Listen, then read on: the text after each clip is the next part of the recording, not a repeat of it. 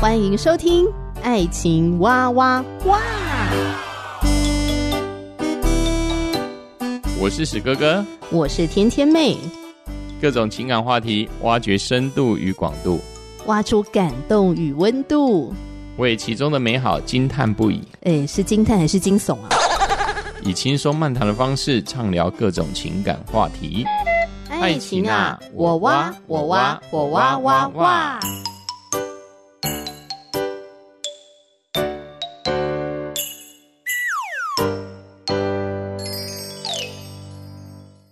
欢迎收听《爱情哇哇哇》，我是史哥哥，我是天天妹。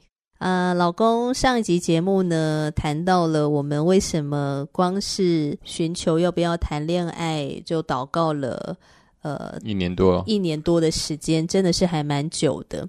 那是因为在祷告的过程当中呢，上帝也帮助我们去面对各自要面对的生命的功课。嗯，是的。那你就有特别谈到关于男女界限的问题吗？对啊，这是三次很奇怪的遭遇吧？我是觉得还好啦，就最后一次那个女网友事件，是让我比较傻眼的。应该说那时候也是对自己来说也不是很清楚这会带来什么样的影响了。但是事后是真的想一想，这也是很大的一个情感上面的危机了。因为这种危机可能是如果到婚姻之后才发生，那可能就很难挽回，因为这个部分就可能会让自己的另一半会遭受到很大的打击啦。对，会造成信任危机。嗯哼，那你是在？寻求祷告的过程当中，就面对这个功课嘛。嗯。那我呢？我在跟史哥哥寻求祷告的过程中，我还没有去面对这个男女界限的功课。我是在什么时候也发现说，哦，我也要面对这个功课？是在我们两个开始交往的时候。嗯。我过去都不觉得自己男女界限有什么问题。嗯。那你过去是怎么看我的？嗯，我可能觉得蛮有趣嘛。有一句话说“自我感觉良好”嘛，因为以前以前自己不觉得自己有什么问题呢。但是如果从现在去回想以前，我坦白说了，我们两个人都有一点自我感觉良好的状况。嗯，这就是没办法的，就是可能越来越成熟之后，我们会发现以前所做的事，其实现在看起来是蛮好笑的啦。好，那上帝怎么帮助我去发现，然后我在两性的界限上面也有问题呢？那我以前也常常给男生载啊，就载来载去，尤其是我还不会骑摩托车的时候，给男生载，我觉得还好啊，这样哈。然后还有呢，跟男生单独出去去看展览啊，去听音乐会啊，或是去逛街啊，我都觉得这个很健康。我我觉得我是一个很强调个人空间跟自由的人。那所以后来就发生了一些事情，就有一次我们几个教会的朋友一起去探访关心一个男生，那那个男生呢，有些精神状况，那我们去关心他，去为他祷告。那那次的探访结束的时候，我们还在他们家的客厅，好，大家在挥手道别说拜拜的时候呢，这个男生就从他的口袋里面拿出了一条十字架的项链，就当众送给了我，就说：“天天妹，这是我想要送给你的生日礼物。”然后我看到这个礼物呢，我就说：“哦，谢谢你。”我为什么会收下这个礼物？哈，我觉得这个也是跟我的家庭是有关的，因为对我们家从小到大的一个观念，呃，就会觉得说啊，人家送你的礼物，那你就好好的把它收下来，这样子，那要表达感谢。当这个男生呢，当众送给我礼物，那我就向他表达感谢，把它接下来，因为我如果当众拒绝他，我觉得是让他很没有面子的事情，所以我就收下了。那不止收下了呢，我就做了一个让史哥哥，不止史哥哥啦，让可能在场其他的人都很傻眼的一个动作，而我是不自知的哦。这个动作就是我当场把这个项链戴起来。请问史哥哥，你看到的时候，你心里面在想什么？喷饭，喷饭，喷饭，这这个就是不可思议嘛。我就我不知道为什么，就觉得这一切这是在搞哪一出啊？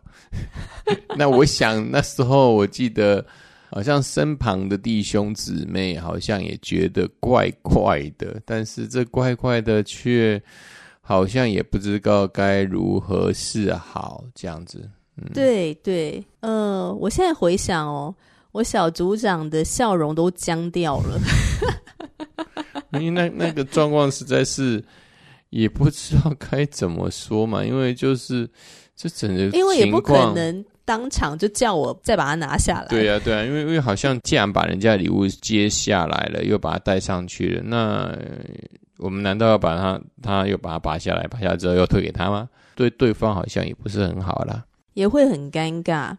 那总而言之呢，这个事情就是说，我是不自觉的、不自知的，没有发现说，哇，这是一个问题耶。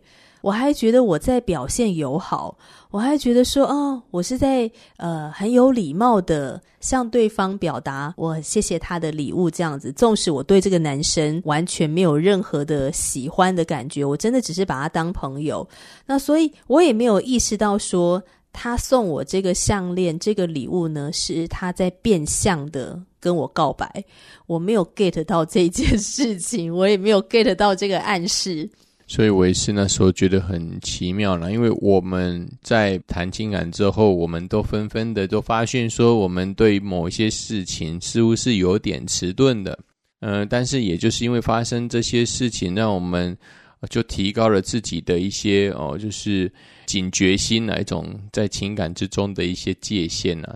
天天妹的这样的举动，也是在着实让我想起之前我的一些的做法，尤其是对那一些事实上我也没有什么意思，或者是别人对我有意思的，我之前是怎么做的呢？可能我所做出来的可能不会比天天妹还好，可能做的还比她更糟，可能也把礼物收了啊，收了之后，嗯、可能冠冕堂皇在他面前就吃了下来啊，觉得很好吃啊，觉得好棒棒啊，就是这样子。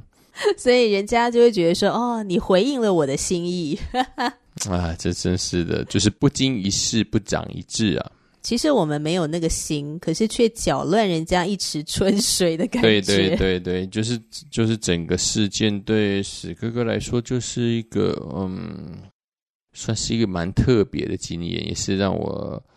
呃，好像有一个非常惊讶，就是我认识的天天妹呢，可以这么冠冕堂皇的就接受另外一个呃弟兄的礼物，这个是个炸弹吗？是在我身上是要把我把我用原子弹炸死吗？这样子？哎、欸，那你为什么没有来找我谈这件事情啊？应该来说那时候也觉得很僵吧，因为只是觉得心心情觉得是很怪吧。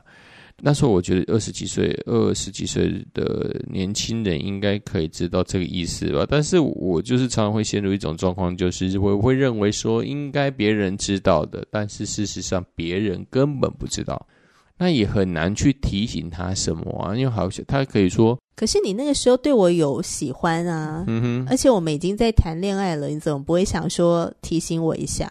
可能那时候还没有蓄积能量，开始在那变脸。我觉得可能那时候你不敢吧？没有错，应该是这样吧。然后又看我这么一副很理所当然的、超级自然的收了礼物，然后把项链戴起来，嗯、应该是被我吓到。我觉得，嗯哼。好，那总而言之，呃，我后来是有把这个项链呢再退还给这个男生了。哈，在私底下的时候，啊，我有退还给他，就跟他说，嗯，很谢谢你的礼物，但是我不能收这样子。好，但那个时候我还没有真正的意识到我有这个男女界限的问题，而且应该要改变。我还没有真的去正视它。那是什么时候呢？是后来我有一个蛮好的一个异性的朋友，但是我们算是忘年之交，因为他已经七十岁了。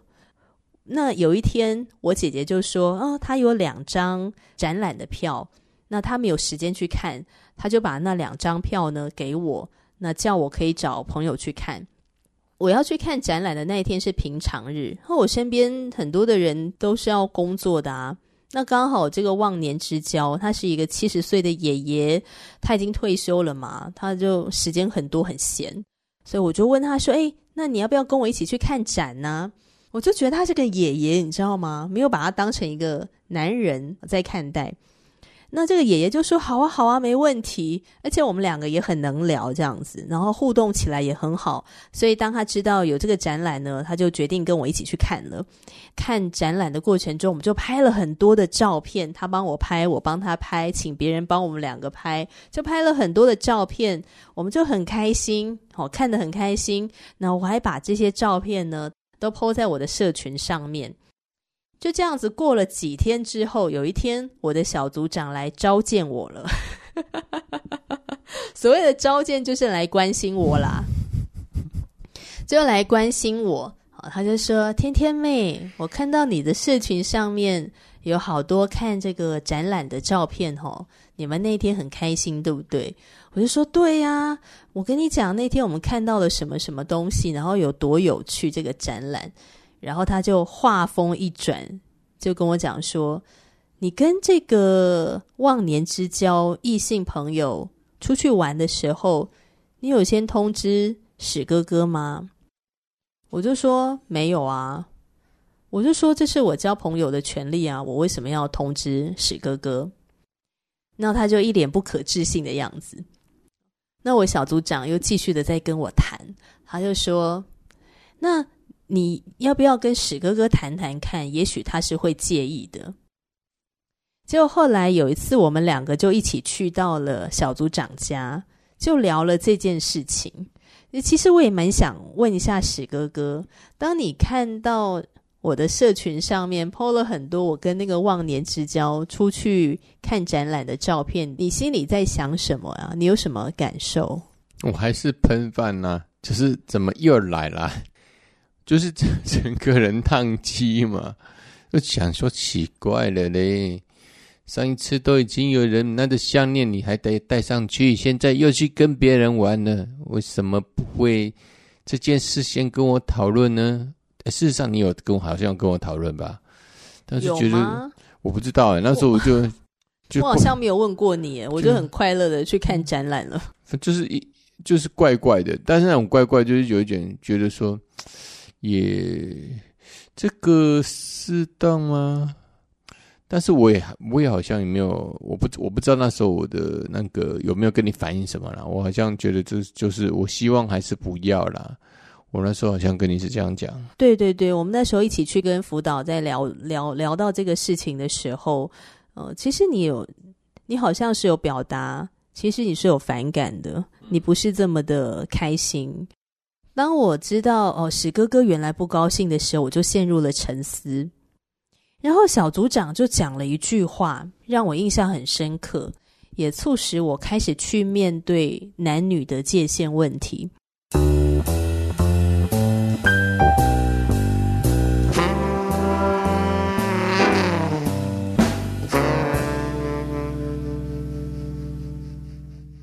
我的小组长就说。你当然有交朋友的空间跟权利，但是按着基督信仰的上帝对我们的教导，就是爱人如己这样的一个教导，你是否愿意为了你所爱的那个人而放下一些你原本该拥有的权利？比如说，这个交朋友的空间，你可以跟异性出去玩的这样的一个空间跟权利。当你发现你的另一半是会介意的时候，你愿意放下这个权利吗？我的小组长就这样子问我，我觉得那个当下是一个灵魂拷问，就是你会觉得说，哦，为什么我要放掉这个权利呢？为什么？Why？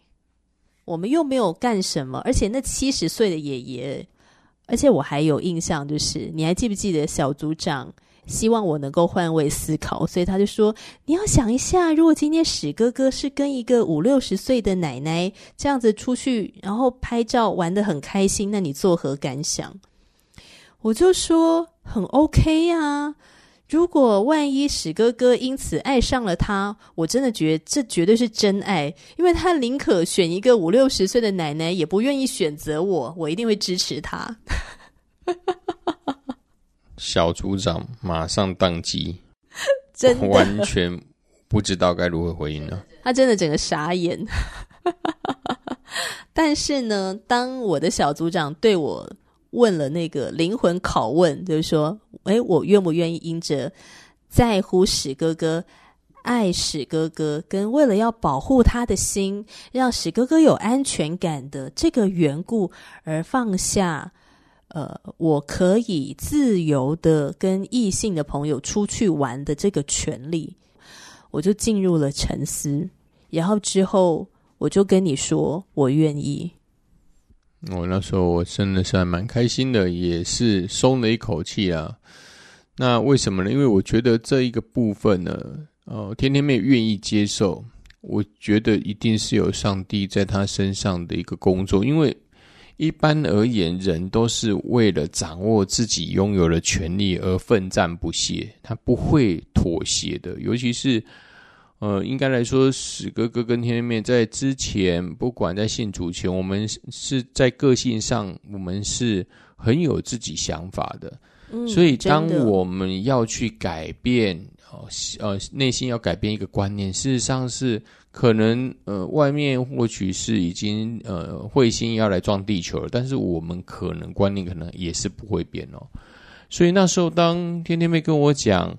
呃，他也愿意为了这一件事，他来做改变哦，尤其是要以哦、呃，他目前交往的对象也是是史哥哥来做这样的一个呃做法的跟动的时候，事实上我是觉得那那也不可能是我们如何去说服他，不是小组长，更不用讲是史哥哥，我想是在上帝在他心里做了一些奇妙的工作。嗯，真的真的，你说到这个奇妙的工作啊。因为其实我在思考的那个当下哦，我的脑中呢又出现了一段经文，所以这就是为什么基督徒啊真的是要鼓励你 常常读圣经，读圣经，因为在关键的时刻呢，上帝就透过这个圣经，圣经的话，对，来对你说话，这样吼、就我在沉思的时候，我的脑中出现了一段经文，那个经文呢就是在创世纪，人要离开父母。与妻子联合，二人成为一体。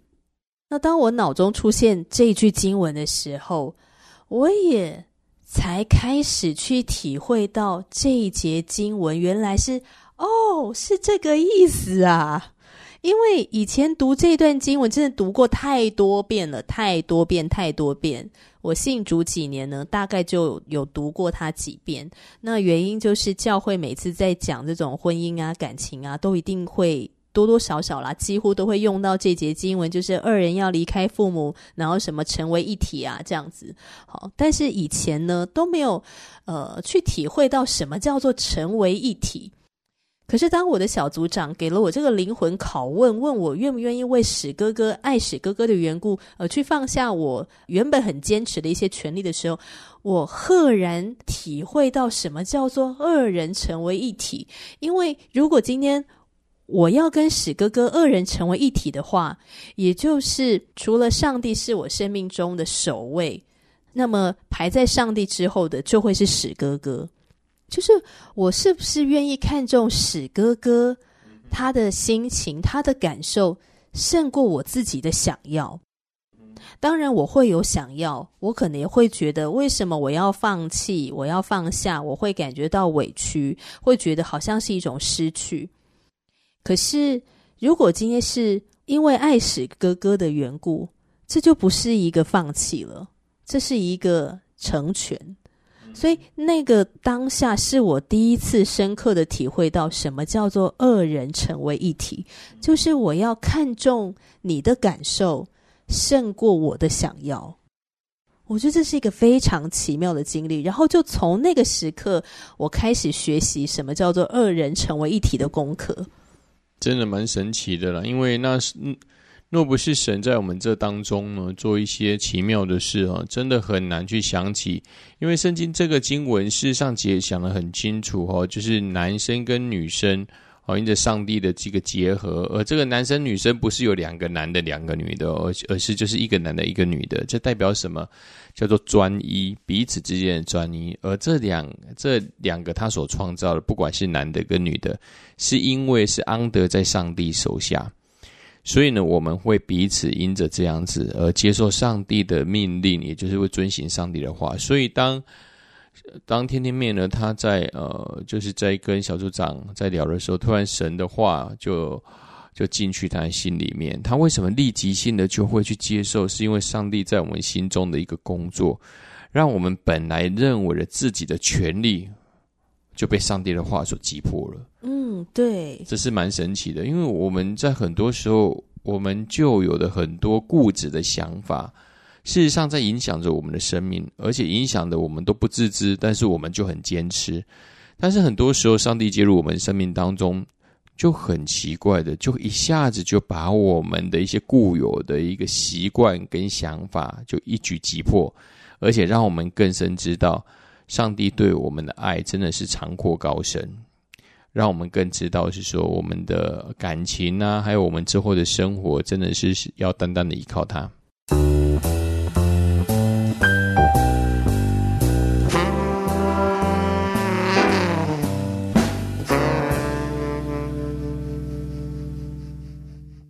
所以在那个过程当中呢，上帝就帮助我去面对这个男女的界限问题。嗯哼，那我也才察觉到说，哦，原来我过去的那一些行径，其实都会伤害到史哥哥，让史哥哥没有安全感。嗯、是是，其实事实上这就是我们在，呃，应该说我们人生的历程当中，我们所养成的一些习惯，或者是不是我们养成，而是我们周遭所看到的。我们把它认为就是这是正确的，我们也不知道到底别人做的对不对，但是我们这样子哦，因为耳濡目染之下，我们觉得是没有问题的。但是可能在若干情境下，例如在呃在爱情当中的男女，或是婚姻中的男女，若干行为就可能是一个很大的地雷。嗯，真的，像很多在恋爱当中的人呢，呃，都会去呃讨论到这个安全感的话题嘛。比如说，有些人呢会觉得另一半呢都没有给他安全感，那他的另一半就会喊冤，就觉得说，我都已经很专一了啊，你到底要我怎么做？到底要做到什么程度，你才会有安全感呢？哦，于是大家就开始去讨论说，对，安全感应该是要呃靠自己去建立的，而不是靠别人。可是我在基督信仰当中学习到的是，对，当然我们的安全感首要是建立在上帝的身上，因着我们经历也认识上帝的爱，我们知道上帝呃完全接纳我这个罪人，所以因为这样子，所以我有安全感。但是当我在感情当中的时候，我在婚姻当中的时候，我的另一半为他的安全感，呃，来信靠上帝而努力，好，来努力为他自己的安全感来努力。但是我也要啊，我也要为着我另一半他有安全感而努力。那我是不是会愿意做这个努力呢？当然，我们之后可以再有一集节目去谈说这个安全感要怎么努力啊！吼，但是像我刚刚说的，为着史哥哥的缘故，我愿意放下一些我原本享有的，或者我原本觉得我应该拥有的一些权利。其实这个就是在为史哥哥的安全感在做努力。那这里面其中最大的一个关键，我相信就是因着我跟天天妹有一个共同的信仰，那个信仰就叫基督信仰，而这个信仰是建基在我们每一个人的生命之上。也就是说，第一个我们要福音这一个信仰中的神，也就是耶稣基督，我们先去顺服他，因着顺服他。我们的生命之中，我在生活当中，我们会因着我们做做了一些事情，或者是我们生命当中，我们遇到一些很有趣的，就像天天妹所举出的例子，他跟一个七十岁的绅士一起出去玩，那之后呢，被小组长呢，呃，就去，呃，就是请去去了解状况。那为什么在那个呃情况之下，他会突然呢，会有一个声音对他说话，或是说？就借由这个圣经经文对他说话呢，我相信这重点不是小组长是怎么会沟通，或者是史哥哥很会说，我跟你讲这个是不对的，或者怎样，也不是我的解释，而是因为我们两个人彼此之间有一个共同的信仰目标，也就是耶稣基督，我们所福音的是圣经这一个道理，所以呢，我们会在这样子的一个情况下，也就是说。我们或许我们觉得自己做的没有错，但是呢，在对方却会造成一些心理中的涟漪或疙瘩时，上帝就会为了保全我们的感情，所以借着他的话来提起其中的一方，让他可以来改变他的观念，让彼此之间的感情呢，不至于产生裂痕。或者是说，当有裂痕出现的时候，我们知道是有出路的，有盼望的，我们可以靠着上帝来做这个修复。嗯，所以。呃，哎，我我我我也真的是为着这个过去男女界限呃很不清楚这个事情，那么认罪悔改，就主啊，求你赦免我，过去我很愚昧。那当然，过去的我一定不觉得这个是愚昧的事情。好，就是这个在情感当中，这个爱情价值观因着上帝而有了一个翻转跟改变。这个翻转跟改变确实，哎。当他落实在我跟史哥哥的感情当中，他真的就是带给我们很大的一个保护啊，嗯哼，呃，因为他让我们的信任是更加深厚的，嗯哼，哦、呃，所以我觉得很感谢上帝，他帮助我们两个都去面对了男女界限的这个问题，然后帮助我们也可以突破，呃，可以去调整，而且这个调整跟改变也不是说真的非常非常非常痛苦的一个方式。而是他让我们都发现了这个问题，然后我们可以去改变它。是上帝事实上以他温柔的话语。那什么是温柔的话语？就是说，我们事实上人要去发现自己的问题，事实上是很难的，难上加难。但是如果发现自己的问题又能去改的，那是难如登天。因为我们常常有一句俗话这样说：“江山易改，本性难移。”我们都是为了自己的的利益或是权利，我们奋战不懈啊！我们绝对不会轻易的说我们这个权利要要放弃或是丧失。但是呢，在这个信仰当中，基督信仰里面的一个最大的优势，就是上帝会介入我们彼此的生活当中，尤其是我们做了一些很很令人匪夷所思的时候，那圣经的话语就会进入我们生命当中，四十度的提醒我们。那因为我们是信奉上帝的，所以我们都在他的管辖之中。因着他是上帝，他是神，所以他的能力一定比我们区区这么小的人类还大。所以，我们很多的个性上，我们没有发觉，或是我们发现了的问题却无法解决的话，在上帝面前是很简单的。只要他的话语进入我们心中，我们就会立即性的降服。这就是这个信仰奇妙的地方，也是天天妹。还有史哥哥所经历到的这些，在两人的情感之中所遇到的这样子的一个，哦，一些呃很好的一个经历，那也分享给线上的朋友们。好哦，这就是今天的分享。那亲爱的朋友，如果你愿意给我们回应的话，欢迎你透过 Spotify、Fire Story、Apple Podcasts 留言给我们。我们下一次见了，拜拜，拜拜。